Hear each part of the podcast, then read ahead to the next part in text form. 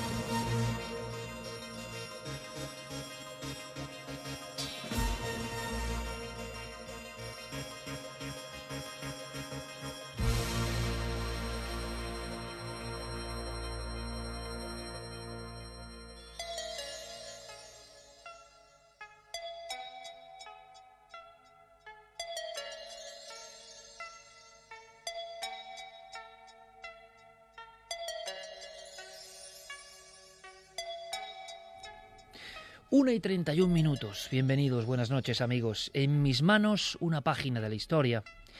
Diario ABC, página 3, la página de opinión. Martes 27 de mayo de 1980. En pleno titular, Suárez y el ovni. Se podía leer lo que sigue. Extraigo varios fragmentos. Un ovni acompañó largo rato al avión que traía el presidente del gobierno de regreso de un país europeo. El comandante Nieto, que pilotaba el aparato, mantuvo la seriedad y mantuvo también el rumbo. Tal vez el comandante se creyera en la obligación de informar del suceso a Superman Suárez. Señor presidente, no deseo inquietarle, pero nos sigue un ovni. No tenemos medio de identificar su naturaleza. Al señor presidente, dice ABC, página 3, martes 27 de mayo del 80, se le pintaría una enigmática sonrisa en su rostro, en ese rostro que ayer no era más juvenil, confiado y alegre. Ahora se ha hecho preocupado, avejentado y casi sombrío. Tranquilo, comandante, siga ruta sin hacer caso. No alarme a la tripulación. Busque una explicación lógica. Eso no es fácil, señor presidente, dijo el comandante Nieto. Terminarán por darse cuenta de que se trata de una nave no identificada.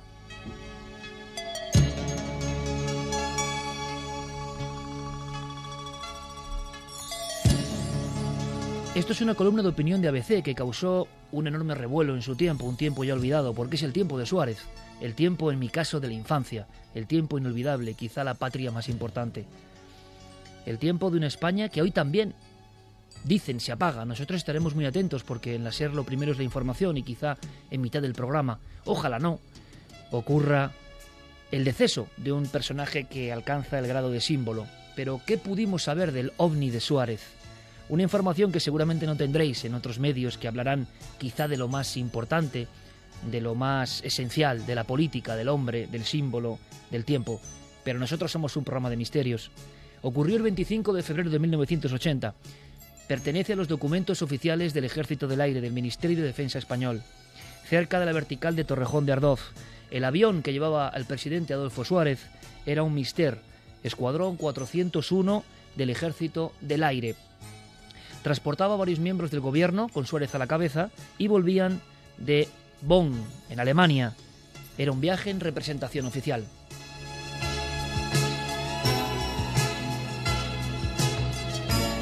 Cerca de la medianoche ya en territorio español, ese vuelo, ese vuelo de máxima seguridad, ese vuelo oficial, observa una luz que tanto tripulación como pasajeros contemplan, incluso alguno se atreve a dibujar en una especie de primitivo croquis. Parece una esfera y a veces parece un misterioso cono en mitad del aire, como si alguien de origen desconocido persiguiera el mister del presidente Adolfo Suárez. Lo asombroso, y según consta en documentos oficiales, es que se percibió el eco radar, pero no había, y ahora estamos familiarizados, por el caso de Malasia con estos términos. El transpondedor no emitía una matrícula, un código, era un objeto volante no identificado. Tras aproximarse vertiginosamente al avión, desapareció. Suárez lo comentó con sus más allegados. El presidente había vivido muchas cosas, pero quizá esta fue la más extraña.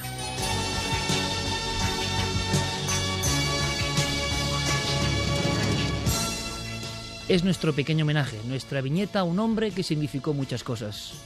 Adolfo Suárez, presidente del gobierno, casi al final de su mandato, vertical de Torrejón de Ardoz. También él se encontró con el misterio.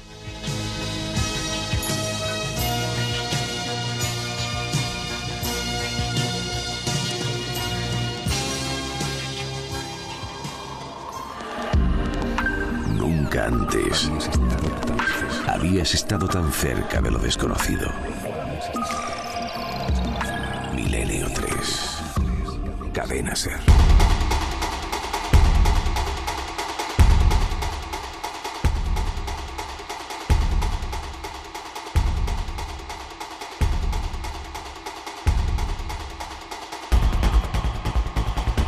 Una y 36 minutos dicen que el que fuera presidente símbolo de esta nación, Adolfo Suárez, está a punto de dar el salto a la otra orilla, es lo que dice su propia familia y lo que incluso todos los medios periodísticos están ahí intentando informar de ello. Seguramente vamos a hablar de esa otra orilla, de ese otro territorio, de esa otra dimensión. Han coincidido las cuestiones y esto nunca es del todo casualidad. Os invito a un dossier de verdad apasionante, apasionante. Yo estaba sacando los documentos, los cortes, las músicas y estaba con la carne de gallina como pocas noches. Es una noche histórica también por lo que ocurre, pero vamos a escuchar cosas realmente asombrosas. Vamos a hablar de ese otro lado. Vamos a hablar de algunos que dicen que han visto a los que vuelven del otro lado. Hay muchas formas de llamarlos y ninguna se ciñe a la verdad completa. Esta noche podemos hablar, ¿por qué no?, de los visitantes.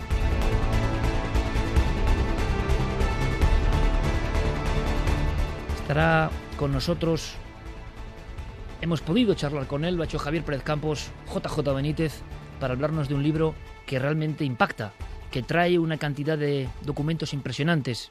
Solo será la punta del iceberg, porque nosotros hemos trabajado por otro lado para que tengáis testimonios de viva voz de esas personas que en diferentes circunstancias han vivido lo oficialmente imposible. Esta noche lo descubrimos. Carmen, buenas noches. Buenas madrugadas, Iker. Car bueno, iba a decir, casos que es que no dejan indiferente a nadie, de muy diferente tipología, pero incluso veremos algunos nexos que los unen. Casos bastante recientes, uh -huh. casos muchos en España, casos con nombres y apellidos. Vamos a disfrutar, no creo que sea un tema para pasar miedo, ni mucho menos, sino un tema para la esperanza, pero también, algunos por su rotundidad, sugestionan y hasta angustian, es posible.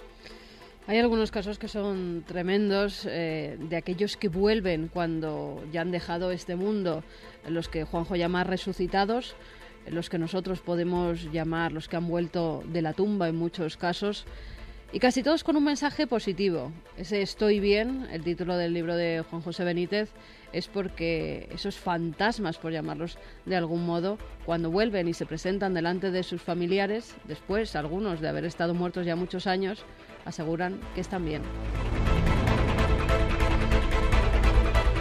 Con Fermín Agustí, Guillermo León, Diego Marañón, preparando todo en las naves de la nave del misterio, iba a decir en las redes sociales que son también naves.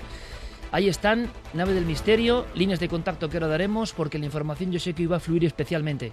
Porque hoy la idea también es abrir el cascarón, como ha hecho este libro, y como han hecho muchos investigadores, que seáis capaces de contarnos vuestra propia historia, porque es que son cientos los casos que de una forma u otra van saliendo a la luz.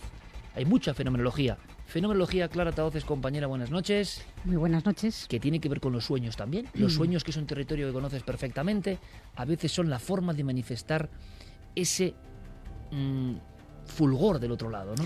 Sí, efectivamente, eh, es bastante común que muchas de estas mm, visitas del otro lado, vamos a decirlo así, eh, vengan mediante un sueño o antes de quedarse dormida la persona o justo al despertar. Vamos a hablar de eso, vamos a descubrir claves auténticas, no os podéis perder. Pero habrá más cosas, claro, la noche es larga, la noche es intensa, la noche tiene elementos para otro tipo de angustia. Santi Camacho, buenas noches. Buenas noches, Iker. Un estudio, dame los titulares, por favor. Pues un estudio eh, financiado por la NASA eh, afirma que nuestra civilización está al borde del colapso e incluso se atreven a dar una fecha, dentro de apenas dos décadas.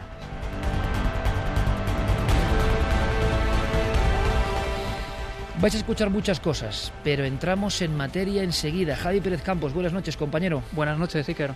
Te ha sorprendido eh, lo que comentaba Juanjo Benítez, porque ver hasta un poco más allá. Vamos a unir hasta mundos, si es posible, que parecen completamente diferenciados, completamente alejados, fronteras de universos completamente irreconciliables y que puede que haya links entre ellos, ¿no? Absolutamente, fue de verdad emocionante poder hablar con, Juan José Benítez durante varios minutos. Hablamos de muchos temas, pero fíjate, yo llevaba una pregunta en la cabeza desde el primer instante. JJ Benítez fue el que abrió la senda al, al mundo de los ovnis, el que normalizó ese tipo de fenómenos. ¿Por qué ahora da el salto al mundo de lo que él llama resucitados, personas difuntos que se aparecen después en ocasiones para dar un mensaje? La pregunta entonces era obvia, Iker. ¿Crees que existe alguna relación entre los humanoides, seres de otros planetas, y estos resucitados? La respuesta de verdad fue emocionante. Solo queda una cosa antes de empezar este viaje extraordinario. Vías de contacto. Pues como siempre abiertas las líneas de contacto en las redes sociales, en Facebook, en Twitter y en Google Plus. Nos tienen que buscar como Nave del Misterio y también nuestro mail milenio3 con número arroba cadenaser.com. Estamos todos, son la 1 y 41 minutos, es noche intensa de misterio, somos Milenio 3. ¿Comenzamos? Comenzamos.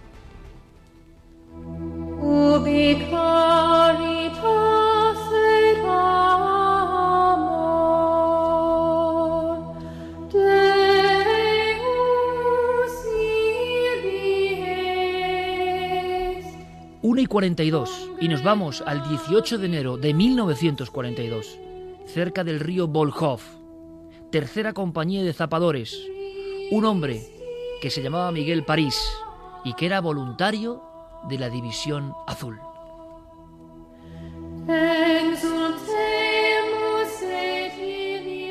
La estepa, la nieve, la soledad más absoluta y un río que en gran parte de su transcurrir fluye casi helado. Un lugar que se parece mucho al infierno.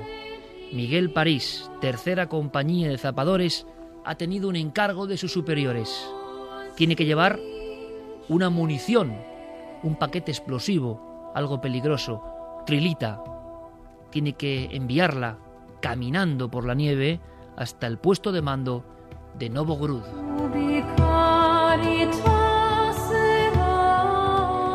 Se están librando batallas claves para la Segunda Guerra Mundial, batallas claves para la historia, pero él es un hombre solo, natural de Zaragoza, en mitad del desierto desolado y blanco. Él no sabe que está a unos segundos tan solo de encontrarse con el mayor misterio de su vida, algo que jamás pudo olvidar.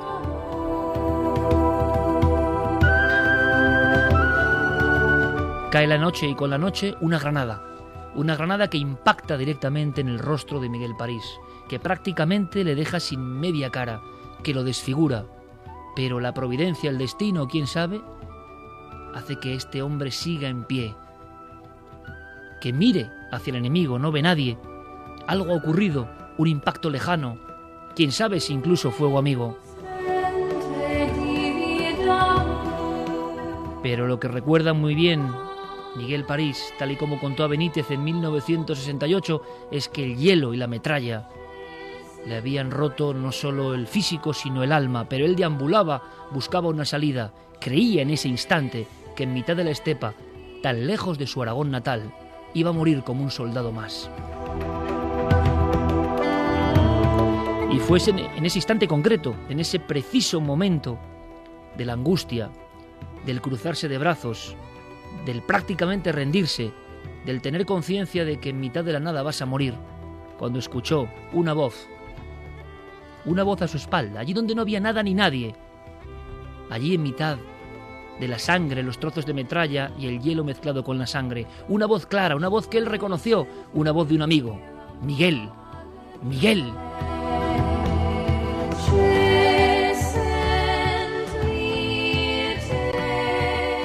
Él no tuvo ningún tipo de sospecha ni de duda. Se giró y ahí estaba su viejo amigo, un amigo al que hacía meses que no veía, porque la compañía de zapadores lo había enviado a otro destino, otro destino con balas, con metralla, con sangre, con nieve. Hacía tiempo que no veía a su amigo Francisco Bacaicoa. Coincidieron también en la academia e incluso en su tierra natal. Era lo mejor que le podía suceder, en mitad de la muerte, encontrarse con la mano, con la voz de un compañero. ¿A dónde vas? le preguntó, con voz firme, como si no fuese consciente de lo que estaba pasando. Al blocado, respondió Miguel París. Era su salvación, era el lugar donde podía recibir cierta ayuda quizá. Tira por aquí. Y entonces, durante varios minutos, en la noche, sangrando, la cara desfigurada, pero él perfectamente consciente, siguió al amigo, que dejaba huellas profundas en la nieve. No era nada extraordinario, era un amigo en el momento justo. Cuando llegaron a un desvío, le dijo, tira por ahí, porque yo continúo. Tiempo después, Miguel París, impresionado, se recuperaba de unas heridas en batalla. Es entonces cuando alguien le hizo saber un dato imposible. El suceso había ocurrido el 18 de enero de 1942, pero entonces Miguel, asombrado, lleno de angustia, de terror, quizá de tristeza, se dio cuenta de una cosa, una cosa que venía en los partes oficiales, un parte que llegó a sus manos casi por casualidad. Ahí venía un nombre, Francisco Bacaicoa, pero había muerto el 10 de noviembre de 1941, en el río Volhov. Había salido a su paso, le había ayudado y llevaba tres meses en el mundo de los muertos, en el más allá.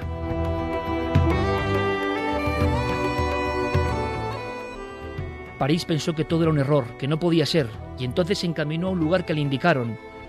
Curiosamente era un lugar que no estaba muy lejos del encuentro, de aquella voz, del Miguel Miguel, pero allí se levantaba una especie de monolito.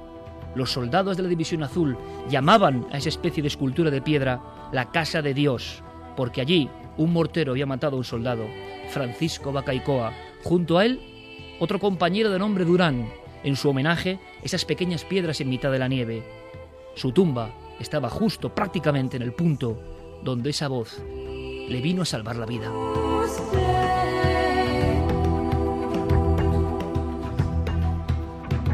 Este tipo de casos son los que nos trae una investigación nueva, una investigación protagonizada por JJ Benítez. Este caso en concreto que yo os he intentado contar, mal o bien, ocurre en 1968.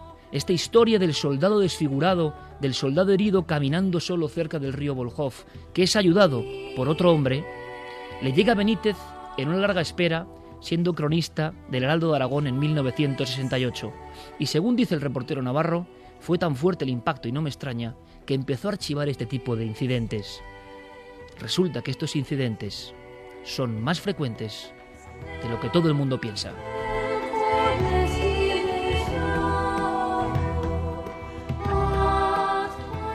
El propio Juanjo Benítez nos comentaba que había una estadística después de 40 años de investigación de este tipo de encuentros con qué? Resucitados, fantasmas, enviados, visitantes. ¿Quiénes son? ¿Son alucinaciones? ¿El estado de un estallido de una granada te permite alucinar de una forma fidedigna, clara, nítida? ¿Todo está en el cerebro? ¿O realmente aquel compañero de la juventud, como el tercer hombre que hablan tanto de él los alpinistas, vino a salvarle? ¿Vosotros qué opináis?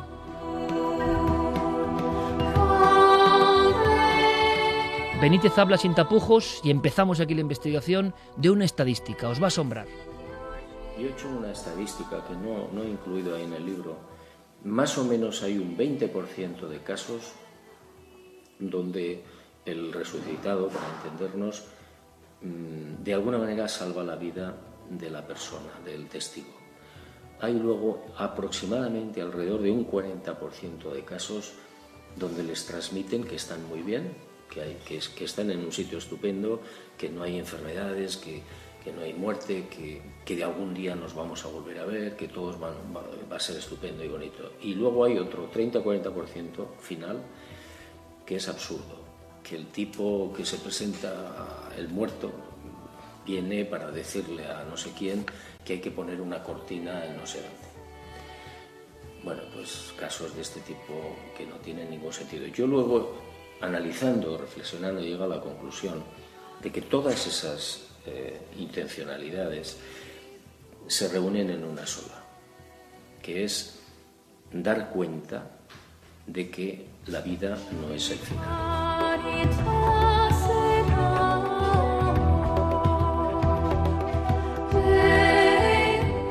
Ese es el mensaje que defiende JJ Benítez, como han defendido otros clásicos, Raymond Moody, el propio doctor Gaona, amigo de este equipo. Estoy bien, es un título que realmente mm, define el mensaje quizá tipo de estos que vienen del otro lado. Sería un mensaje esperanzador. Vamos a descubrir más cosas esta noche, esta noche donde nos adentramos en ese enigma, los visitantes.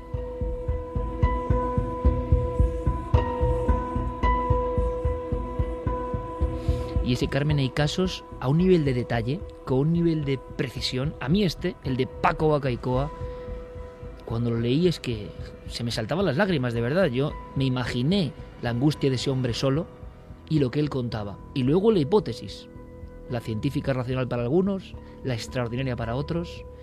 El ambiente hospitalario, evidentemente, entre la vida y la muerte, ha sido muy, muy, muy proclive a este tipo de incidentes. También se recogen en este estudio de Benítez sucesos para dejarnos sin habla. Mm. Hay un caso que Juanjo puede investigar y además una serie de casualidades, como podrán leer en el libro, le llevan hasta el caso de una enfermera en el hospital de Balmes, en Sevilla, que es, es de los más extraños que, yo he leído en todos los que se cuentan en, en, este libro. Pongámonos en situaciones. Invierno, 1990, un supervisor de planta de ese hospital, pues llega a la una de la mañana y tiene ganas de fumarse un cigarrillo en uno de los descansos. Comprueba que no tiene tabaco y decide subir a la, a la sexta planta. Llama al ascensor. El ascensor parece que venía del menos uno, de la planta subterránea, de la planta de abajo. Cuando se abren esas puertas del ascensor, em, ve que hay una enfermera dentro. Una enfermera que además él la conoce. Es más, cuando entra, la saluda, pues lo típico cuando te encuentras con un compañero a esas horas de trabajo. Sí que le extraña un poco, está como apoyada mm, al lado de donde se marcan los números para acceder al piso. También le extraña que no le conteste, que cuando él saluda a esa mujer esta no haga ningún gesto ni ademán de contestarle y su mirada perdida, que parece estar enfocada en la pared. Llegan a la tercera planta y esta enfermera se baja. Eh, precisamente tenía que ser su planta. Él sabía que esa enfermera era de maternidad y allí estaban los paritorios. Él continúa, se fuma su cigarrillo.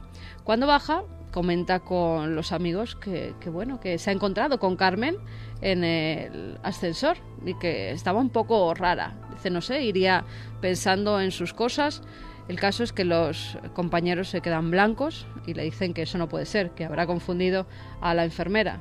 Él dice que no, que no, que era Carmen, que la conocía perfectamente, que se ha encontrado con ella. Y los compañeros le dicen que no, que no puede ser, que Carmen había muerto hace unos meses por un problema cardíaco en otro hospital de Sevilla. ¿Por qué no lo sabía este supervisor?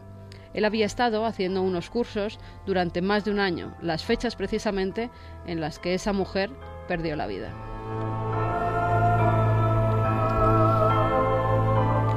Pero no es la única persona que se encuentra con Carmen la enfermera. Eh, unos meses después, eh, una celadora llamada Esperanza, es febrero de 1991, le toca el turno de noche, está en urgencias y justamente eh, a las doce y pico de la noche entra una mujer que va a dar a luz.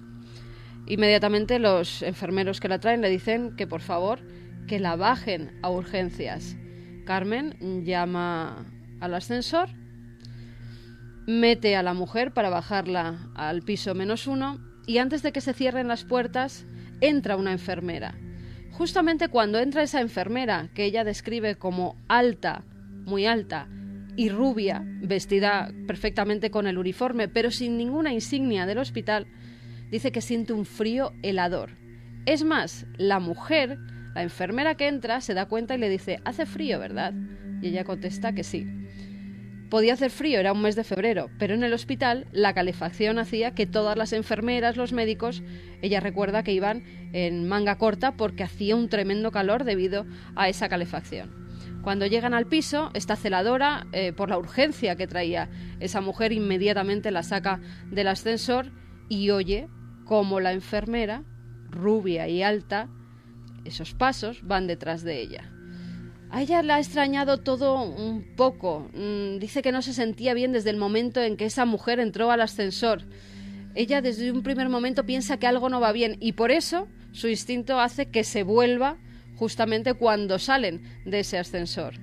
Cuando se vuelve, esa mujer, que identifican más tarde como Carmen, la enfermera rubia con la que ya se había encontrado el supervisor, ya no estaba, se había esfumado, había desaparecido. Escuchemos de nuevo a Juanjo Benítez, a JJ Benítez, hablando eh, de el plan del diseñador. Es curioso porque así como en el trabajo hay una gran cantidad, una profusión de casos, de auténtico archivo de casos que le han ido llegando en 40 años, resulta que nosotros queríamos combinar todo esto, Javi, con un poco de reflexión, con un poco de profundidad, con un poco de filosofía y, si es posible, del propio Benítez, ¿no? Claro, era lo interesante. Para conocer los casos estaba el libro, pero lo interesante de, hablar con Benítez era conocer qué le había supuesto a él esta investigación de cerca de 46 años. Una investigación que desde luego se apartaba por completo de todo lo que él había publicado hasta la fecha, una investigación que él ha llevado en silencio precisamente para intentar llegar al fondo de la verdad de todos estos asuntos. Y la verdad es que eh, impresiona mucho ver la profunda reflexión. Por lo menos yo, que he leído casi todos los libros de Benítez, no conocía ese lado tan profundo eh, respecto a la vida y a lo que hay más allá de ella. El que diseñó la vida lo hizo de forma que pensáramos que es lo último y lo único que hay. Y no es cierto. Pero es lógico que lo diseñara así para que uno viva la vida intensamente en la medida de sus posibilidades. Porque si tú supieras desde el primer momento que naces que hay otra cosa, que esto es un paso, esto es una experiencia, entonces quizás no lo viviríamos tan intensamente. ¿eh? Por eso, bueno, pues no hay que reprochar nada a quien lo ha diseñado, ¿eh? pero hay que saber que no es lo único.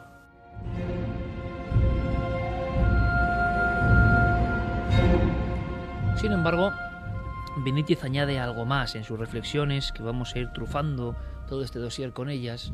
La casuística, por un lado, por favor, vuestras comunicaciones, vuestros casos, estamos esperándolos, están llegando a través de las redes sociales y de milenio3.cadenaser.com.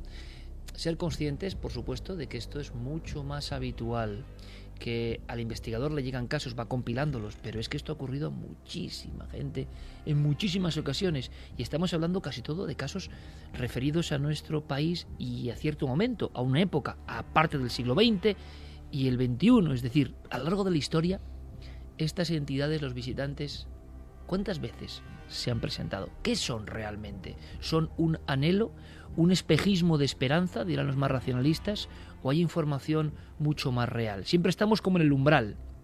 ¿Por qué hay este descrédito, ese pesimismo en la vida actual? ¿Por qué en los últimos eh, años, décadas, me atrevería a decir, el nivel de escepticismo seguramente ha crecido?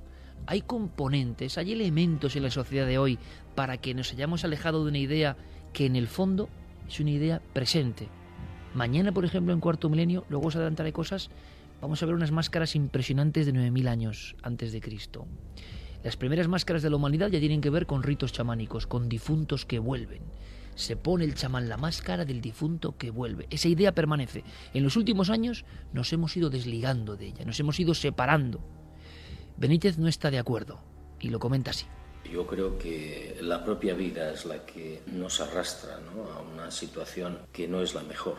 ¿eh? La angustia, la crisis, los problemas, las prisas, mm, los políticos, la corrupción, toda esa masa informe es la que termina por llevar a la gente a una situación de no creer en nada, escepticismo muy importante, de, sobre todo lamentablemente de, pesimismo.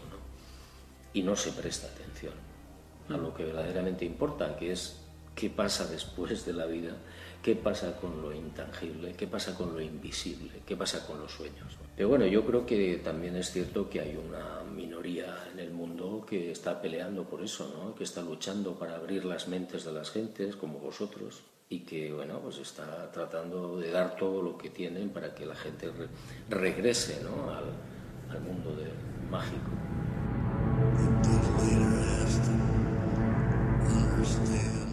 Regresar al mundo de lo mágico, pues sí, Juanjo, es nuestra misión.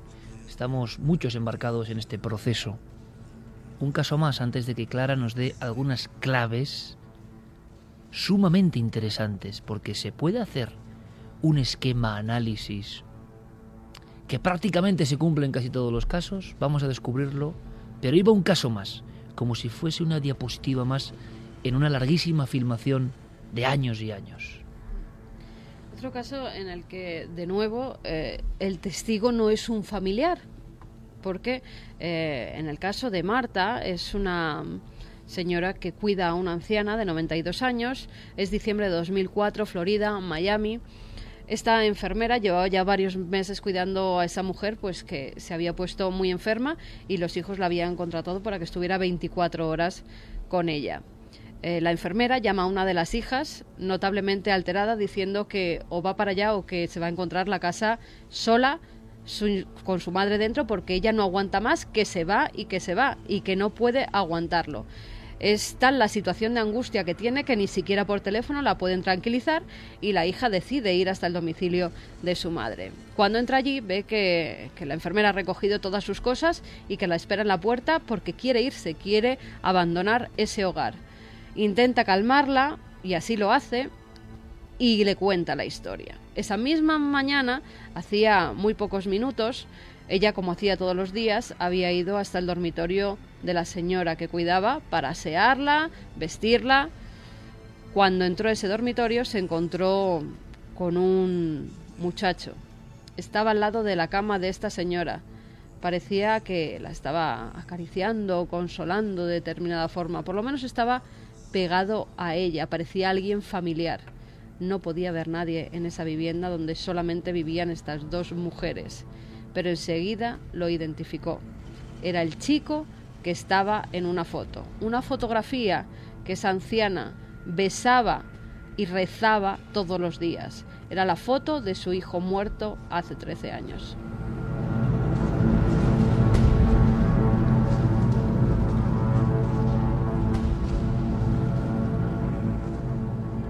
Un posible esquema, decíamos, Clara, dentro de esta incongruencia, esta irracionalidad, estos casos aparentemente espurios, incontrolables, que no se someten a ningún análisis, que es imposible, y sin embargo hay algunas coordenadas muy interesantes, ¿no?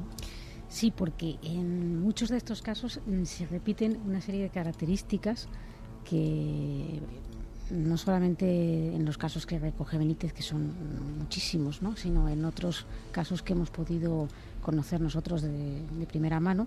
Y eh, esas constantes suele ser, además lo hemos visto ya en los casos que ha comentado Carmen, en el primero de ellos, ¿no? el frío. Eh, cuando aparece ese ser, sea conocido o no, sepamos que esté muerto o no, parece que ahí eh, se manifiesta un frío mm, que me califican todos como que se te meten los huesos y que es un frío que no, no, han sentido nunca. ¿no? Eh, otra de las cosas es que em, cuando el difunto comunica o algún tipo de mensaje que no siempre sucede así, como hemos visto por ejemplo en el caso de la, de la enfermera, que es muy desconcertante porque ¿qué sentido tiene esa aparición si no dice absolutamente nada ni presta atención a quienes están en el ascensor? ¿no? Eh, pero cuando comunica un mensaje, el difunto, eh, muchos comentan que le ven mover los labios, a veces no, pero lo que sí tienen claro es que lo que dice, el mensaje que transmite, lo oyen en su mente, en su cabeza, como una especie de, telepatía entre el visitante y el testigo. Eh, otra de las cosas que parece que se repite bastante es la ausencia, y esto lo hemos visto muchas veces en tanto en Milenio 3 como en Cuarto Milenio, ¿no? con casos que testigos que nos explican que no le veían eh, las extremidades o al menos los pies, y que incluso algunos de ellos dicen que eh, el muerto parece levitar o flotar en el aire, como si estuviera en... Eh, a veces mm, han, hecho cálculos ¿no? de la altura y, por ejemplo, el, difunto no era demasiado alto y, sin embargo, llegaba casi al techo. ¿no? Em, también tenemos que, una cosa muy interesante, ¿no? y es que el aspecto que presentan, no en todos los casos, pero en muchos de ellos el aspecto es un aspecto cuidado. Eh, las personas, por ejemplo, aparecen los hombres afeitados, eh, con unas características de edad más jóvenes de, cuando murieron. Como dando su mejor imagen, dando su, mejor reflejo. de cuando estaban en su plenitud en la vida, ¿no? Eh, y esto les, también notan como una eh, siempre sonriendo, o la mayoría de las veces sonriendo, transmitiendo tranquilidad, paz, eh, amor, ¿no? Como, como si estuvieran bien. Que esa es una de las cosas que también manifiestan, no siempre, pero algunos de ellos, el mensaje que, dan cuando lo dan es el de que están bien, que están, es un mensaje tranquilizador de, ojo, que no os preocupéis por mí, no lloréis por mí, que estoy bien. Em, por otra parte, también a veces, no estos en todos los casos, pero en algunos de ellos, el visitante conoce información que el testigo desconoce en ese momento o que aún incluso no ha ocurrido. Es decir, como anunciar la muerte de alguien eh, y que después sucede, ¿no? Em, claro, el problema es cuando tú estás hablando con alguien y no sabes que esa persona ha muerto. Entonces se da esa información y dices, bueno, ¿y esto? ¿Por qué? y es tiempo después cuando, cuando esto se cumple, ¿no? Em, luego hay otra cosa que es interesante, ¿no? Em, en muchas de estas, estas apariciones, eh, visiones, encuentros, visitas, como queramos llamarlo, el testigo eh, suele encontrarse en una situación atribulada, en una situación en que algo le ocurre, tiene algún pesar, ha ocurrido una desgracia o tiene un dilema en su vida, tiene algo importante que resolver, algo que no sabe cómo, cómo afrontar. ¿no? Em, otra de las cosas que, parece que repetirse es que el visitante a veces irradia luz, incluso mm, varias capas de luz, o está asociado a fenómenos relacionados con la luz, como bolas de luz, como mm, eh, que se desplazan y que desaparecen o que se desmaterializan eh, o como directamente irradiar luz en el propio... Por eso saben que es algo anormal, que están viendo algo normal, que no es lo, lo, la visita de una persona eh, corriente. ¿no? Y luego está otra cosa muy interesante, la naturaleza esquiva del, del otro lado, ¿no? Que esto se podría debatir, podríamos, yo creo que deberíamos de incluso hacerlo, ¿no? Opinar, porque en ese otro lado parece existir por lo que se desprende de esas comunicaciones, una cierta jerarquía. O sea, no es todo el libre albedrío, hay alguien que manda y que en cierto modo censura, que impide a veces conocer detalles del otro lado, que mm, se le pregunta por ese otro lado y mm, si bien sonríe pero no contesta o contesta de manera esquiva o bueno da algún detalle pero no entra en, en esas valoraciones, ¿no? Eh, esto es algo que a mí siempre me ha inquietado, ¿no? Porque si todo aquello es tan maravilloso, si están tan bien, si el otro lado mm, nadie juzga a nadie, eh, esa censura, ¿por qué existe?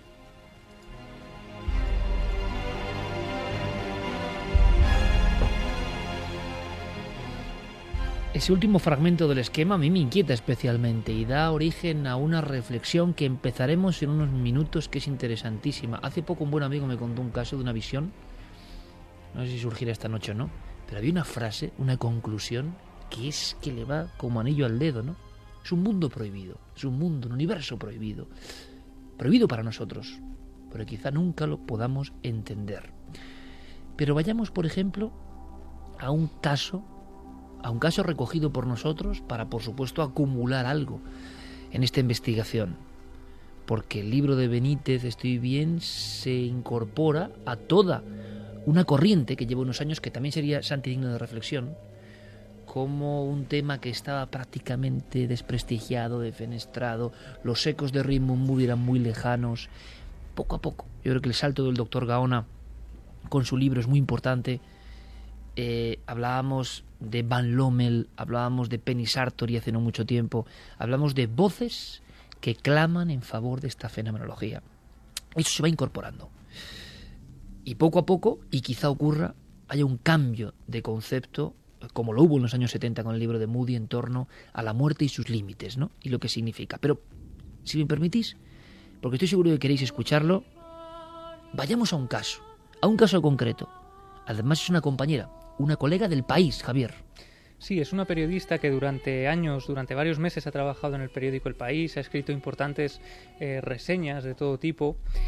Ella en, julio del año 2007 tiene que someterse a una complicada eh, intervención de neurocirugía, una intervención de la que por fortuna sale ilesa, pero sale, fíjate, con un aprendizaje extra, con un valor añadido que ella no esperaba eh, tener en ese momento quizá que choca incluso con esa personalidad pragmática de un periodista que se dedica a la información pues eh, habitual, ¿no? Y es sorprendente Iker porque ella había llegado a asumir eso que para cualquier otra persona sería algo imposible. Para ello tenemos que decíamos, ¿no? Viajar a ese mes de julio del año 2007. Ella ya ha sido intervenida, está en la UCI, durante 24 horas tiene que estar en observación y tenemos que imaginarla en esa camilla conectada a todo tipo de máquinas que están velando por su salud y ocurre algo, ocurre algo cuando durante la visita de sus padres, eh, unos instantes antes, ella empieza a ver algo muy extraño. Cuando yo me desperté la primera vez de, la anestesia, eh, alrededor de mi cama pues había tres luces muy brillantes que se movían y que a mí me da mucha tranquilidad y mucha paz. Y cuando pasaron, cuando pasó mi madre a, a verme qué tal estaba, le dije, mamá, no te preocupes, que hay aquí tres luces que, que yo creo que son los abuelos y me están cuidando.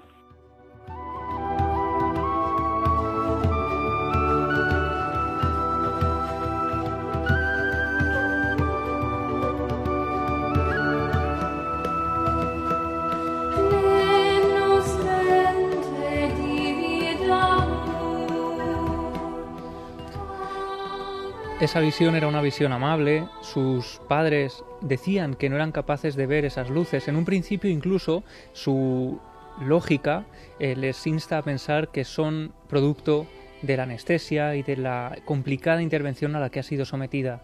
Sin embargo, hay una escena que, fíjate, choca, ¿no? Porque ese lado amable del misterio de repente adquiere un cariz mucho más inquietante.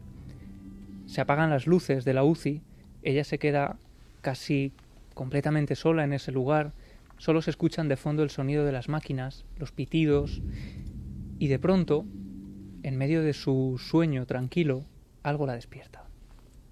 Esto ya es lo que a mí me, me inquietó más, porque era ya de noche, ya habían apagado las luces de la UCI, solo se oían los sonidos de las máquinas, no había luz y ya, yo ya me iba despejando, ya era, pues yo qué sé, de madrugada. Y de repente empecé a oír un, como un murmullo, un jaleo a mi alrededor. Y no sé, que abrí los ojos y veía como sombras a mi alrededor y me asusté un poco, volví a cerrar los ojos hasta que noté como alguien se sentaba en el pie de la cama. Vi a un señor así como años 50, fumando, con un sombrero de hongo y un niño y pues voces así de, de fondo. Y de las voces decían que, que me tenía que quedar con ellos. Y el niño que sí que sí que se quede con nosotros que tiene mucha fuerza. Y el señor decía es que tiene demasiada fuerza esta no se va a poder quedar las conclusiones obviamente son personales mías. Y la primera es pues eh, la de las luces. Yo notaba ahí protección de gente que pues que me quería y que no estaban que eran casualmente tres luces y eran tres abuelos los que había perdido ya y luego respecto a las otras me, me daban lástima. Me dieron lástima porque están me daba la sensación de que estaban atrapados allí. Atrapados allí. Una experiencia de una colega que sigue dedicándose a las labores informativas y que se encuentra con esta escena complejísima, ¿no? Antes de reflexionar un poco y de hablar de ese universo prohibido que se esconde en la tramoya, en lo que está detrás de estos visitantes, en lo que está detrás del reflejo que se aparece, aunque sea en una ráfaga, porque imagino que hay muchas cuestiones, muchas opiniones y espero algunos casos. Pues sí, ha habido algunos casos, por ejemplo, eh, nos contaba Ariadna Nabel, mi experiencia cambió mi vida, la verdad es que es difícil reducirlo a unas cuantas líneas. Al morir mi abuelo lo pasé muy mal, estaba muy unida a él. Una mañana después de algunas semanas de su muerte había quedado con mi madre y mi tía para ir a dar una vuelta a primera hora. Para empezar a ninguna de las tres nos sonó el despertador, cada una en diferentes casas. Yo soñé con mi abuelo sentado en mi jardín con un pañuelo rojo en el cuello y el sol de la tarde dándole en la cara. Además el sonido de niños jugando. Miré al suelo y encontré una pieza de un material que para él y para mí era importante. Eh, dice que en él había una letra insegura y se leía No te preocupes, todo te irá muy bien, la vida será maravillosa. Yo estoy muy bien, he encontrado la absoluta felicidad. A partir de esa mañana mi vida cambió para bien y sé que eso lo hizo mi abuelo. Un abrazo para todos y felicidades por vuestro gran trabajo tan inspirador. En este caso, incluso un mensaje escrito. María José Pulido dice, el ser humano se prepara en el vientre materno para su vida en la tierra y en la existencia. Nos preparamos para el otro mundo. Nos contaban también, buenas noches amigos, no hace mucho tuve un sueño bastante lúcido, más bien diría una conversación con mi padre, fallecido hace casi seis años. En dicho sueño le vi asomado de espaldas por una ventana mirando al horizonte. Él se dio la vuelta y llamándome por mi nombre me dijo que no me preocupara, que él estaba muy bien, pero que sería la última vez que le vería. Cuando desperté al día siguiente tuve una sensación de paz y tranquilidad como nunca, porque esa conversación con mi padre me permitió saber lo que siempre le pedí desde que se fue que se pusiera en contacto conmigo para saber cómo estaba. Muchas gracias, milenarios. Dolores Almendros dice, mi tía tenía una amiga del alma que se fue a vivir a otro pueblo y no se volvieron a ver. Un día se le apareció una persona, pero no identificaba ojos, nariz, solo labios. Y ella decía que le parecía que era alguien conocido, se le parecía a alguien. Al día siguiente le dieron la noticia que su amiga había muerto. Vino a despedirse de ella. Reyes dice, en el Virgen del Rocío de Sevilla había una enfermera que hacía análisis de sangre. Lo malo es que estaba muerta.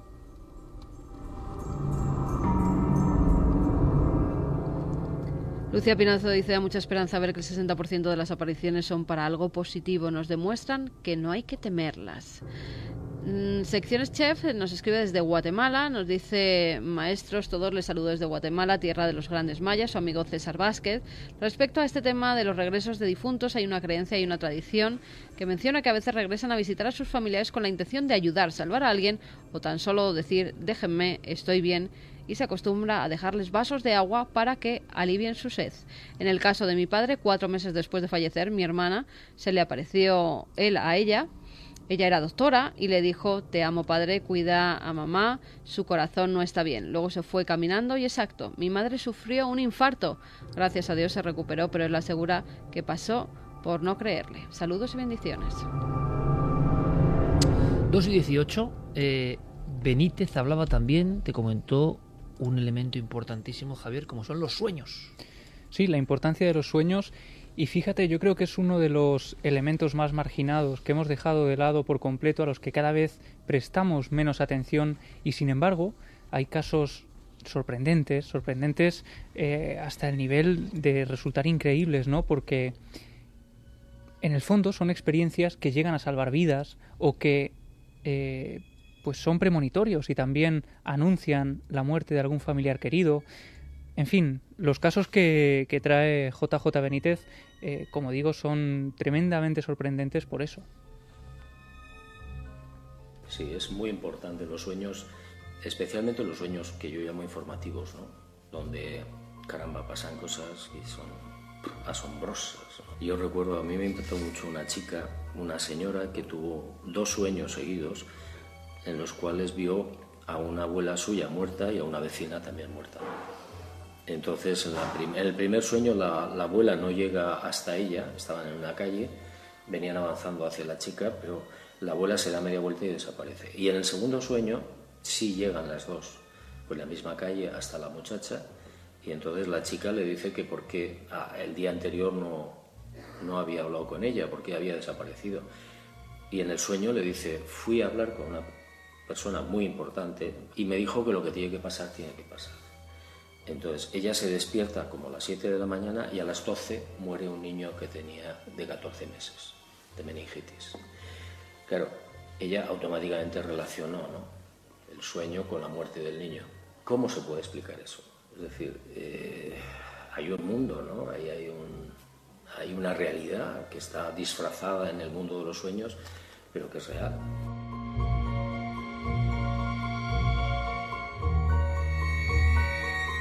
Mundo de los sueños que se habla entre nosotros, se abre, se extiende como una especie de pergamino con mucha información, información donde muchas veces aparece esa censura o ese mundo prohibido, lo decíamos. Clara lo reseñaba clarísimamente. Da la impresión, después de muchísimos casos analizados, que no se permite dar toda la información, que vienen para trastocar nuestro mundo, pero sin embargo tampoco son muy claros recibimos al visitante, de la forma que sea, pero tampoco adquirimos la información exacta, fidedigna, que nosotros deseamos y anhelamos como especie de saber que hay al otro lado. Estos visitantes son muy desconcertantes en su forma de proceder. Sí, porque además eh, a veces, eh, precisamente en lo que estamos hablando del, del tema de los sueños, Em, los sueños mm, en nuestra cultura sobre todo no se le presta una especial atención. Es decir, lo que has soñado lo has soñado por X o por Y. Y oye, y es verdad, muchísimas veces mm, los sueños proceden del inconsciente. Para mí hay casos mm, que se pueden hablar que, que, sí que para mí tienen una explicación y tienen una lógica y tienen una razón de ser y tienen un, un detonante, ¿no? Pero mm, a veces hay sueños de este, esa naturaleza que ofrecen una información que mm, la persona no puede conocer o no conoce y no hay forma de que la conociera. Y esos casos mm, desconciertan mucho, pero por otra parte no son eh, mensajes muy claros, efectivamente. Eh, parece como si esos mensajes eh, nos hicieran dudar, ¿no? Es decir, bueno, habrá sido un sueño. ¿Hay experiencias personales, incluso dentro de miembros del equipo, se pueden contar? a veces a través de sueños, pero parece que estos fenómenos llegan a través del sueño también, ¿no? Con una enorme nitidez para plasmarse y darnos cierta información. Santiago Camacho, que aunque sea puede contarnos a retazos, tiene una experiencia con una frase, con una frase que me parece muy impactante. ¿Por qué? Porque define muy bien ese criptomundo, ese mundo que no queda claro, que por cierto, si lo traspolamos a otros mundos del misterio, a otras patas del misterio, pues fíjate, muchos amigos estarán pensando, y cuando se graban supuestas voces, supuestas voces de ese otro lado, la verdad es que el significado es igual de extraño, de censor, de incompleto, de inconexo, de incomprensible para nosotros, aun cuando hemos sido muy conscientes de que hemos grabado eso y de que eso no podía estar ahí, pero el resultado no es uno piensa, ya que hay voces, y es que las hay, que dan una comunicación o dicen algo, podían explicar de pe a pa informaciones fundamentales para el ser humano, pero no, lo que llegan son como ecos sueltos, retazos sin conexión, sin conocimiento objetivo, es decir, no parece nada racional lo que hay ahí. Y en esa experiencia, Santi, que tú resumías fantásticamente, se expresaba perfectamente ese mundo prohibido, ¿no? Pues sí, fue además, eh, como decía Clara, a través de un sueño. Yo mm, creo que recordaré de toda mi vida, pues a lo mejor me esfuerzo mucho, creo que 10 sueños a lo sumo, a lo sumo. Y supongo que debe de ser eh, porque fueron especiales de, alguna forma, y este lo fue. Eh, por razones eh, que no vienen al caso, posiblemente el ser humano con el que más unido he estado en toda mi vida ha sido con mi abuelo. Mi abuelo fue una figura muy especial para mí y eh, además falleció pues siendo yo, iba a decir muy joven, no, siendo yo un niño. Tendría nueve largos o diez cortos más o menos, eh, unos diez años vamos a poner. Y, y bueno, me acuerdo, mi abuelo estaba eh, muy enfermo, estuvo en casa con una botella de oxígeno durante una buena temporada y finalmente se, se, lo llevaron al, se lo llevaron al hospital. Yo me quedé unos días eh, en casa de unos vecinos cuando eh, una noche, me acuerdo perfectamente que era un sábado por la noche y echaban una serie que se titulaba El Inmortal, eh, que además a mí me encantaba. Esa noche sonó el teléfono y automáticamente supe que, antes de que se descolgase, supe que era la noticia de, de que, de que mi abuelo había fallecido. mm, pues eh, mi familia decidió mm, evitarme pues todo el tema de todo el tema de los sepelios, de capillas ardientes, etcétera, etcétera. Y eh, cuando regresé a casa, pues todo era una, una estricta normalidad, solo que sin mi abuelo.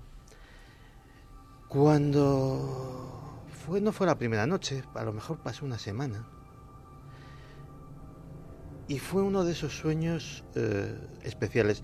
Yo los llamo especiales porque eh, son sueños que tienen toda la, eh, la, panoplia sensorial. Es decir, son sueños con tacto, con temperatura, en color. o sea, era la vida aunque en cierto sentido sabía que estaba soñando y lo, y lo, vamos a entender muy bien enseguida. Yo me levantaba de la cama, me levantaba de la cama y eh, era el amanecer. Y era un sueño que estaba transcurriendo, probablemente estaba transcurriendo en ese amanecer porque eh, me dirigía al salón y por, por el ventanal de la terraza entraba esa luz azulada típica del amanecer y en un sillón, en su sillón, estaba, estaba sentado mi abuelo. Mi abuelo, además, eh, era un hombre muy serio, eh, tenía una forma de vestir muy, muy extremadamente formal. Siempre vestía de traje, eh, siempre llevaba un bastón. y así estaba. Y de estas cosas que en los sueños lo más anómalo te parece lo más normal del mundo. Y yo me acuerdo que le saludé le dije, hola, oye, ¿qué haces aquí? Tú estás muerto. Dice, ya, pero bueno, eh, no habíamos tenido ocasión de, despedirnos y, nada, pues eh, ya me voy y, no, quería, no quería irme sin, sin, dejarme una despedida. Y bueno, no, no, recuerdo exactamente, tampoco fue una conversación larga, no recuerdo exactamente en qué términos, pero hubo una cosa que la llevo grabada desde, desde aquel día y que cuando te lo conté efectivamente te causó muy viva impresión, sobre todo por la, por la frase, porque claro, con, la inocencia de un niño le dije, bueno, ¿y cómo es aquello? Cuéntame. Y entonces mi abuelo se puso súbitamente muy serio, muy serio, y me dijo, eso, eso es prohibido.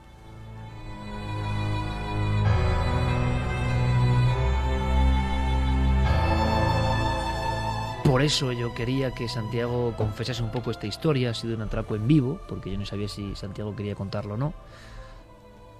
Pero creo que es importante porque esa frase resume tantas cosas. Es, una, es un titular perfecto, periodístico, resumidor, de todo lo que parece que llega de ese mundo.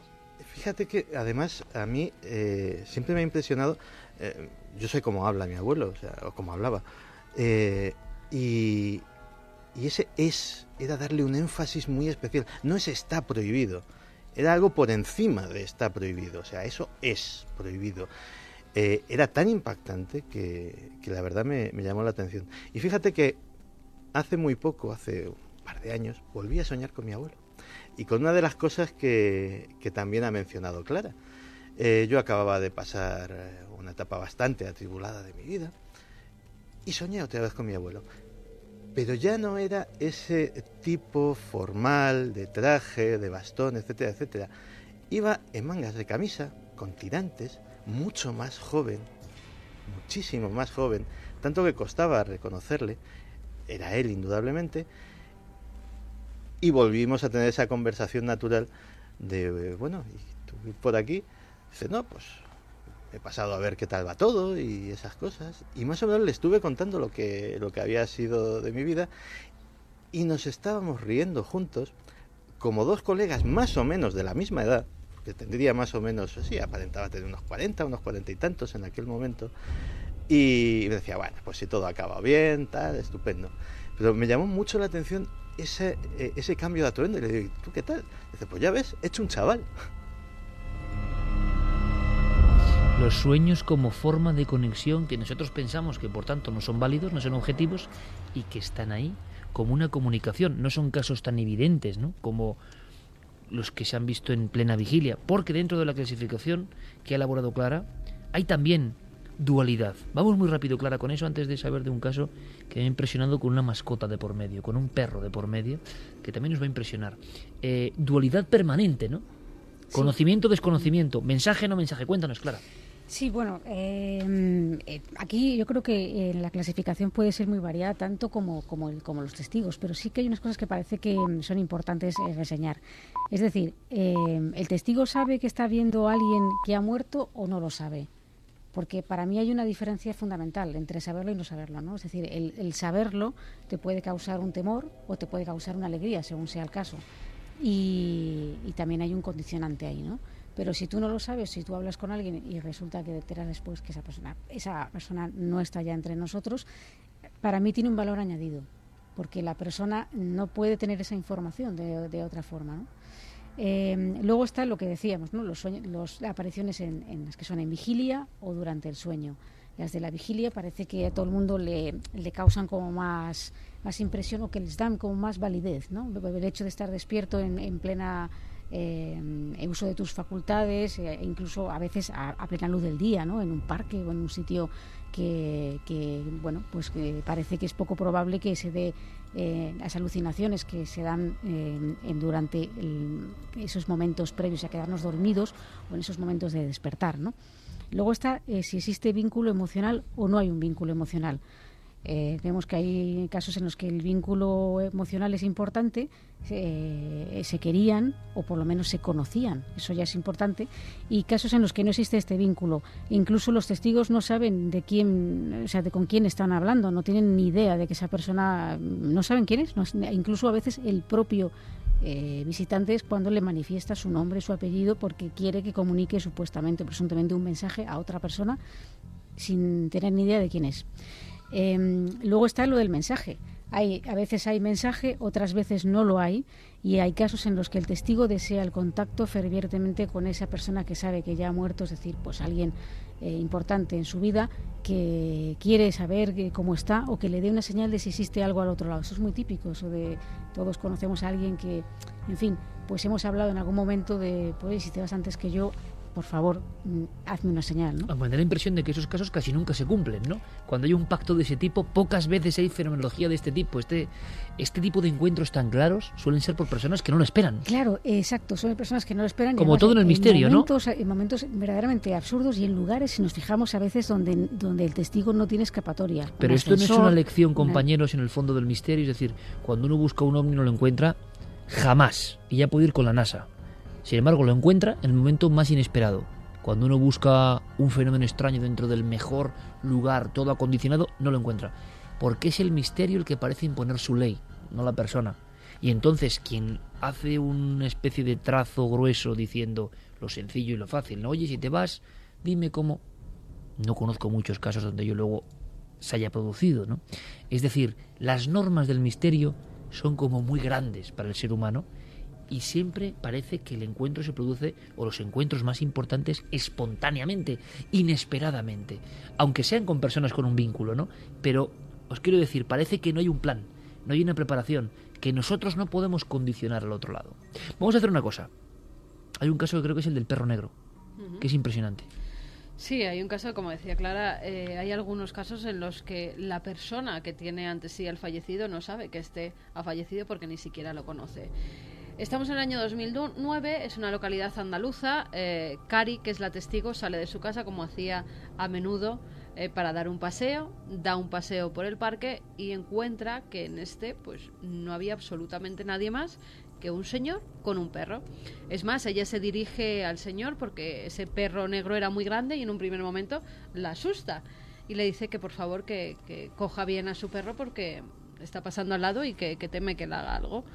Eh, el señor le dice que no se preocupe, que es un perro muy bueno, que es muy fiel, y entablan una conversación. Poco a poco van andando por ese parque, se van contando su vida. Eh, Cari dice que no sabe por qué se abre mucho a este señor porque le transmite mucha paz, mucha calma.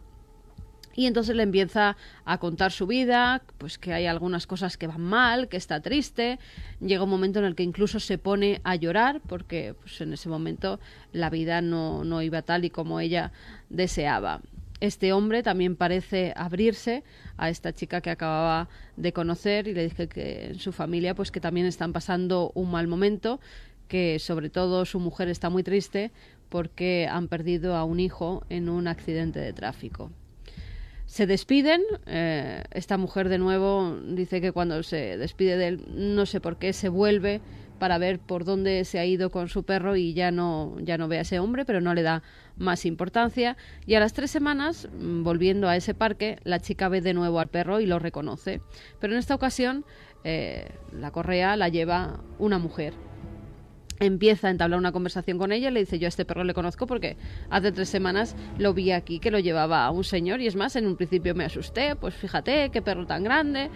Y la chica le dice, no, no puede ser, ese señor que me está describiendo no, no podía estar paseando hace tres semanas aquí al perro porque según me lo describes, mi padre y mi padre lleva ya varios veces muerto, se mató con mi hermano en la carretera de Sevilla a Huelva en un accidente de tráfico.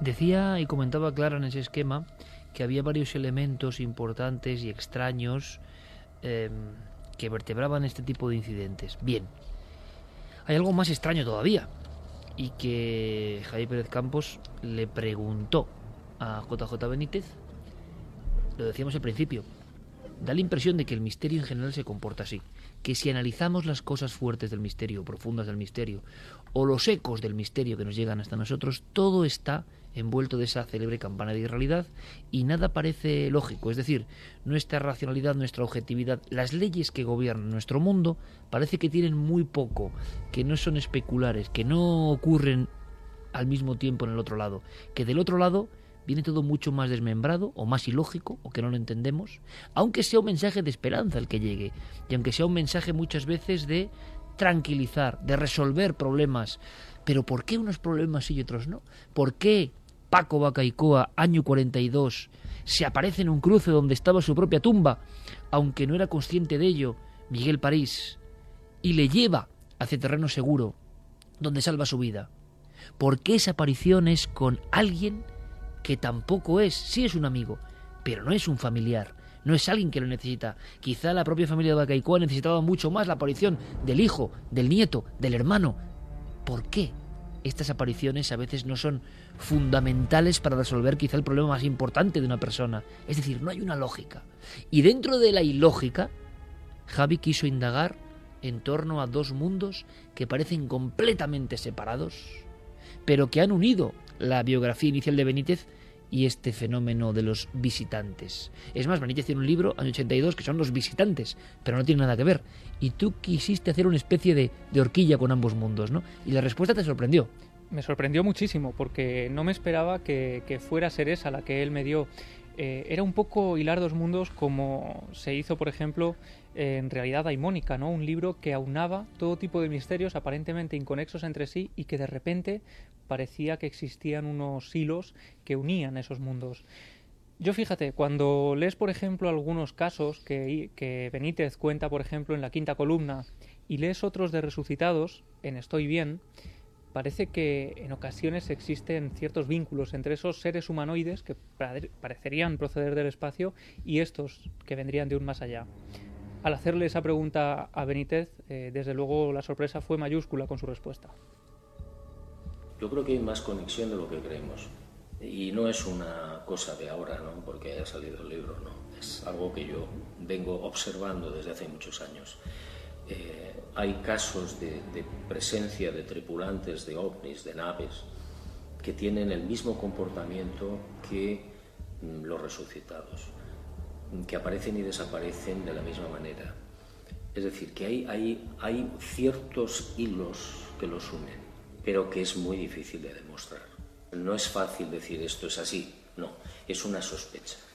Yo recuerdo un caso de una persona que Mm, eh, tiene un problema en un hospital y se ve fuera del cuerpo y se ve cómo entra en un, en un campo, en una nave, en un objeto eh, que está posado en tierra. Hay mucha gente como ella, seres humanos, y hay, unos, hay dos seres muy altos, muy grandes, con unos buzos, eh, en fin, la típica vestimenta. ¿no? Y le dicen, uno de ellos le dice a la, a la mujer esta, le dice, no es el momento, tienes que volver y entonces ella no quiere volver porque está muy bien, está muy a gusto, y la empujan. La, empujan fuera de la nave. Bueno, es una sospecha, ¿no? Nada más. Decir, bueno, ¿qué tiene que ver el fenómeno ovni con todo esto? ¿Por qué cuando hay una gran catástrofe, un terremoto, aparecen las naves, aparecen los objetos por allí? Eh, eh, sospechas inmediatamente que tiene una relación. Es decir, no sé si son recogedores de almas o qué, pero que hay más vinculación de la que pensamos.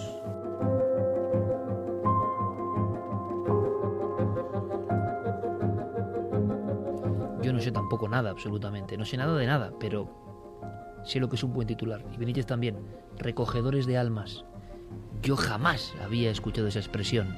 Quizás sea, para los puristas del misterio, de la filosofía, la antropología o la leyenda o el mito del folclore, una aberración. No lo sé. En el fondo es unir mundos, quién sabe. Santiago muchas veces ha hablado de este absurdo dentro del absurdo, aunque aquí hay una auténtica pica en Flandes, ¿eh? La sensación de que hay, como vamos a ver algunos casos, donde ambos mundos, como si fueran el destello de uno mismo, se complementan.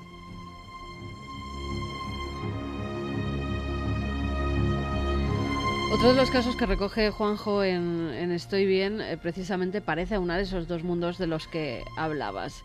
Eh, José es un reumatólogo que vive en Estados Unidos, es un médico, su padre, que también se llamaba José, en este caso José Joaquín, también era médico, fallece el 6 de septiembre de 1998 a las cinco y media de la madrugada.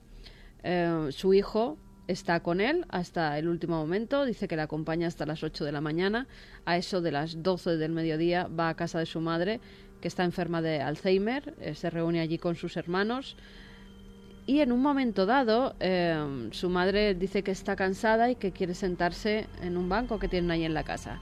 Al parecer en esa vivienda hay unas galerías de cristal y justo cuando él está ayudando a sentarse a su madre, ve que hay una gran luminosidad a través de esos cristales de esas galerías. Inmediatamente cuando sube la vista, ve a su padre. Eh, hacía siete horas, cuando tiene la visión, que había fallecido. Él se queda perplejo porque detrás de su padre ve como una especie de media naranja, de media cúpula, una semiesfera de color muy blanco y muy luminoso, pero dice que opaco, porque eh, los coches que había aparcados detrás en la calle y que se veían a través de la cristalera con esta media esfera no se veían, por eso sabe que es algo físico y opaco. Su padre está entre el cristal y esa media esfera, sonríe, está más joven de lo normal, dice que aparenta unos 45 años cuando murió con 82 y que además sonríe y sonríe mucho, parece estar feliz. Hace un saludo con la mano izquierda y les tira un beso. Y con la mano derecha, eh, en el último momento, también la, sube, la alza y se da media vuelta y parece que se introduce en esa semiesfera. De repente todo eso se diluye en el aire. No sabe este médico racional ya de por sí, un científico, cómo ha tenido esa visión. Por supuesto, sabe que no es una visión, sino que es algo que ha visto, que de verdad se ha dibujado delante de él. Y él, en, el libro, lo apunta Juanjo, eh, se pregunta, bueno, ¿era una semiesfera, una semiesfera o era una puerta hacia el otro lado? ¿Qué opináis de esto en concreto, compañeros? Porque yo, sabéis, me venía, no tenga nada que ver, como en este mundo. ¿Os acordáis del un poco tenebroso cuadro El triunfo de la muerte. Creo que el viejo y van los esqueletos, los muertos, van siendo conducidos hacia grandes naves, unas naves que están medio flotando y que tienen unas grandes compuertas. Se interpreta de muchas formas, porque claro, al ver tantos esqueletos uno piensa que es el más allá, pero en un aspecto un poco tenebroso. También da la impresión de que son grandes barcos que llevan las almas. Los barcos y las almas siempre han estado eh, unidos ¿no? en la antigüedad. Quién sabe si es una transformación del arquetipo moderno de los viajeros al otro lado y alguien ve ovnis. Pero desde luego, esto de contado a Benítez y esto que aportaba Carmen de su archivo, yo creo que es de lo más raro ¿no? que yo he escuchado. Fenómenos celestes en los cielos, donde parece que la imagen arquetípica y casi antigua de la esfera de luz de los ECM se ha convertido en un objeto volante no identificado es casi difícil hasta opinar, ¿no? Caramba, sí, es, es muy complicado opinar, pero es que eh, sabemos tan poco de ese viaje Fíjate que eh, una de las, eh, de las cosas que nos llevaban delante, de las muchas cosas, más de las que creemos que nos llevaban delantera en civilizaciones más antiguas, es que se intentaba investigar de forma casi científica sobre ese viaje. Nos dejaron eh, libros como el libro tibetano de los muertos, eh, como otras guías de otras culturas, en las cuales, pues efectivamente siempre había guías, siempre había conductores, eh, desde la figura mítica de ese Caronte que transportaba a los difuntos en, su barca, hasta incluso mucho antes, cuando se pensaba que eran los animales carroñeros, los buitres, los cuervos, los que conducían a, los, a los finados en su camino al más allá. Pues quién sabe, a lo mejor resulta que hay conductores, a lo mejor resulta que sí que es un viaje y que sí que necesitamos un guía y hasta aquí puede que un vehículo.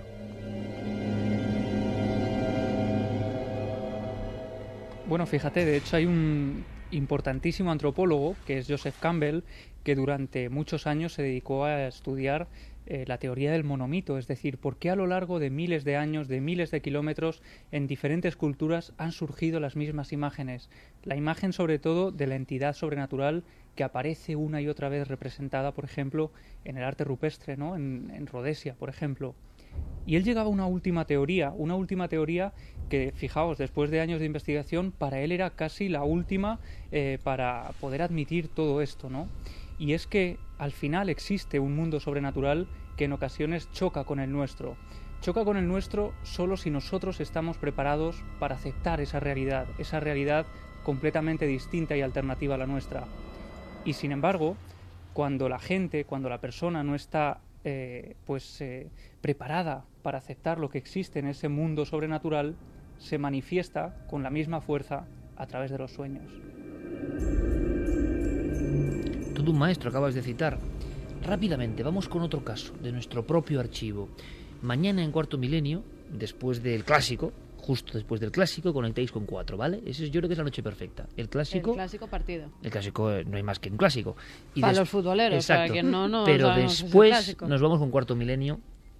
Retrasamos mínimamente para empezar hacia las 11 menos 5, justo con todos vosotros. Y hay un tema de inicio, rápidamente después de actualidad, que no os podéis perder tiene que ver con esas llamadas mm, del más allá, quién sabe, pero con testimonios en la mesa, con recreación de esos testimonios, de verdad que ponen los pelos de punta.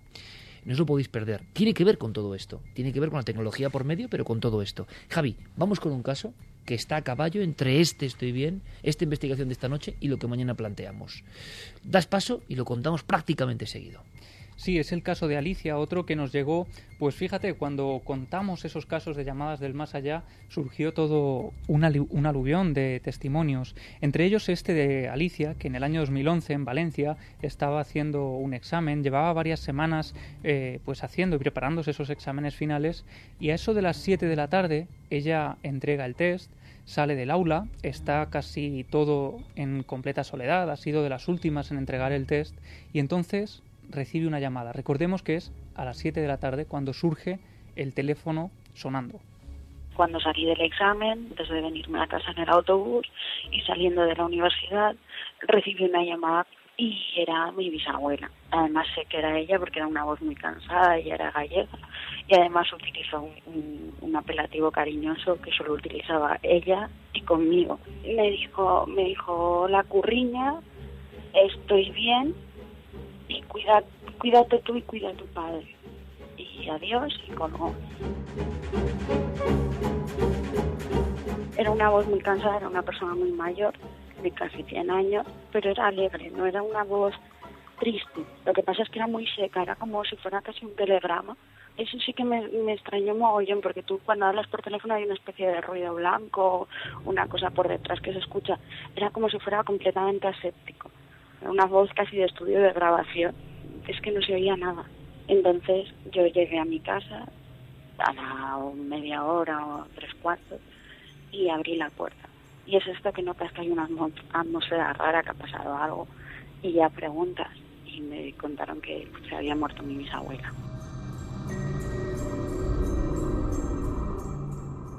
Pregunté que a qué hora se había muerto.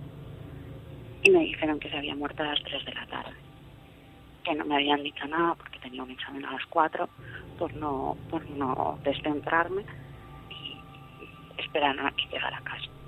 A mí aquello me, la verdad es que me dejó una sensación de, de extrañeza. No compartí nada con mi familia en ese momento. Tampoco me apetecía, era algo que si me ha llamado a mí será por algo. Yo creo que, me, a ver, eh, mi familia ha habido muchos problemas y la única parte de la familia casi con la que hablaba era con nosotros. Yo creo que fue con, me llamó a mí precisamente porque soy la persona que menos metida está en esas movidas y esos rollos y era la forma más aséptica de decir estoy bien.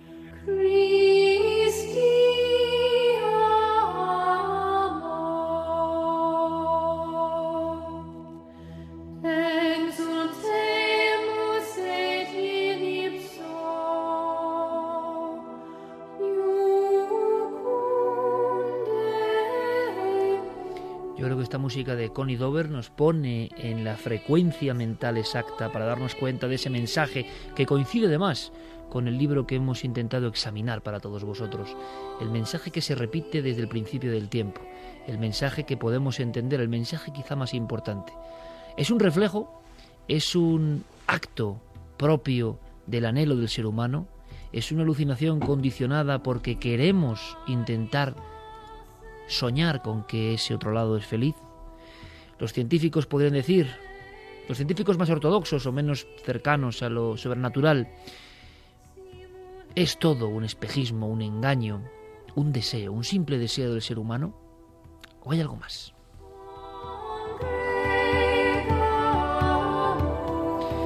Lo cierto es que, como decía antes Javier, tanto el mito del aparecido como el mensaje como la representación arquetípica de verlo en su mejor momento, en su momento de esplendor, en la mejor versión de uno mismo.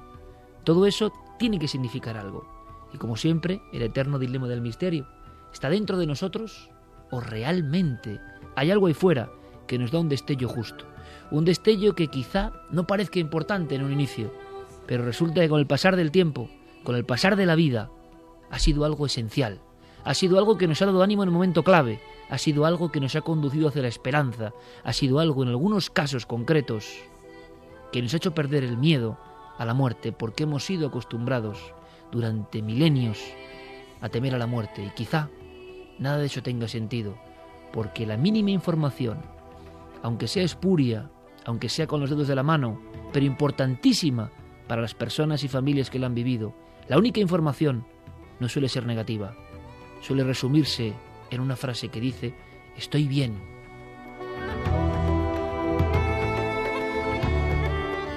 No hay posibles conclusiones en este ámbito, pero sabemos que el mensaje suele ser positivo, a veces contradictorio, a veces absurdo. Lo que nadie puede negar es que personas de toda condición y cultura, en los últimos siglos, seguramente desde el principio del tiempo, aseguran, creen, tienen fe, una fe que va más allá de la religión, que no tiene que ver con las consignas ni con los dogmas, una fe personal en que de cuando en cuando lo imposible ocurre y los resucitados, los visitantes, los emisarios del otro lado, se presentan para dar su rayo, su rayo de luz.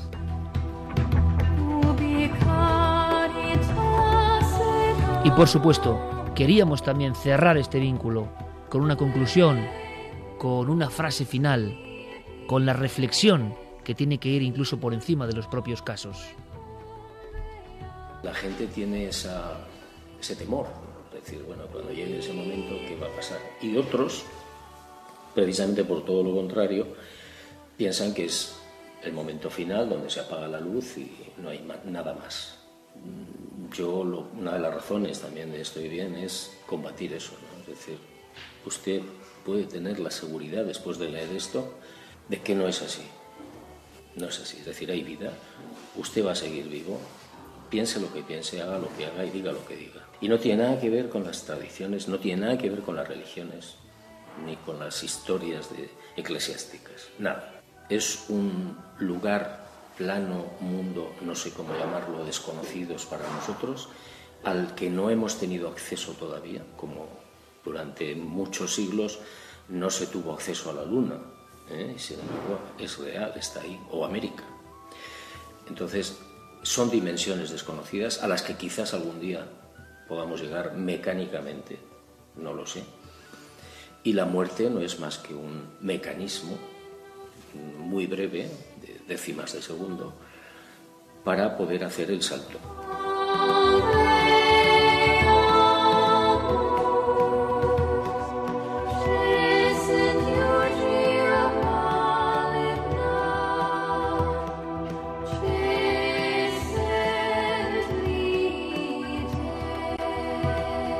El salto, para catapultarse al mundo de luz o quizá mundo de oscuridad. ¿Por qué? Porque quizá dependiendo de lo que hayamos hecho en nuestra vida, ese salto sea un universo diferente.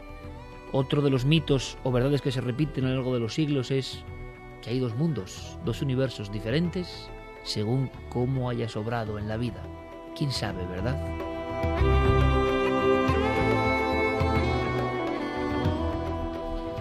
Vamos con los últimos mensajes que nos llegaban. En el libro de, Juanjo no hay ningún caso. Me ha extrañado de, de, personas que hayan vuelto contando algo oscuro. Son todos, precisamente ese título lo muestra, ¿no? Estoy bien. Son todos casos en los que los difuntos o presuntos difuntos que se aparecen eh, aseguran que hay un más allá que es bueno también hay que tenerlo en cuenta. Sí, bueno, yo además le preguntaba por eso y decía que él solo había recogido 120 casos aproximadamente, pero tenía miles de ellos y en ninguno de ellos, o en muy pocos, aparecían mensajes negativos. Se repiten las investigaciones del doctor Enrique Vila, del doctor Gaona, del doctor Betes de Toro, de Raymond Moody. Hay un mínimo porcentaje en los cuales parece que la experiencia es negativa, pero hay que decirlo, mínimo porcentaje.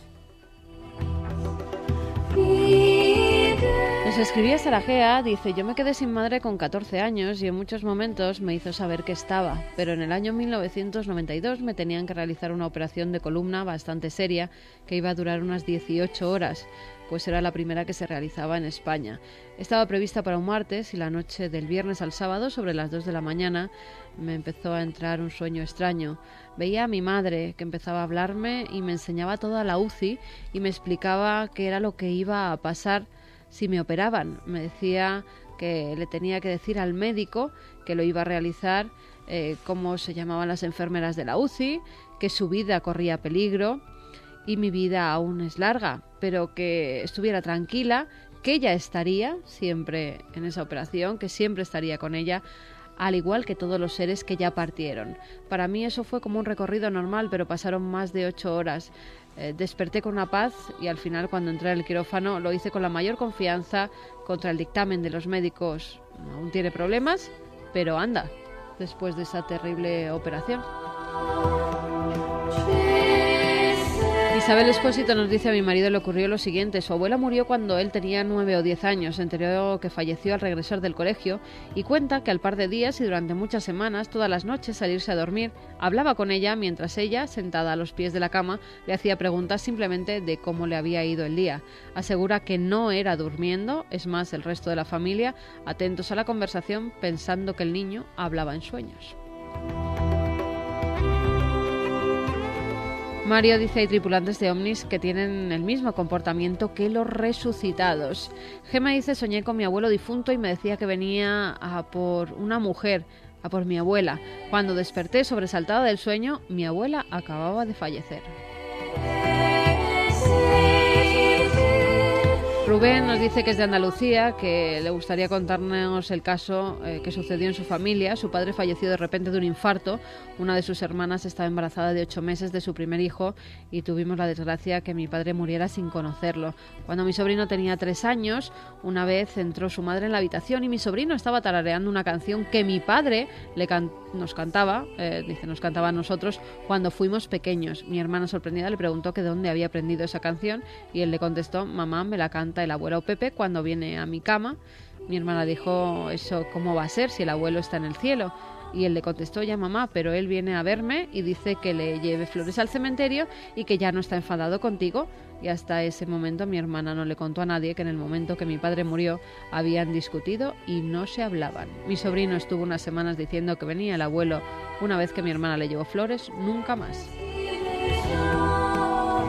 Último mensaje que resume prácticamente todo. Ahora las noticias, toda la información y después regresamos con todo lo que sabemos del avión de Malasia, con ese estudio de la NASA y de los 20 años que quedan a la civilización, madre mía, y muchísimas más cosas. La información y luego vuelve Milenio 3.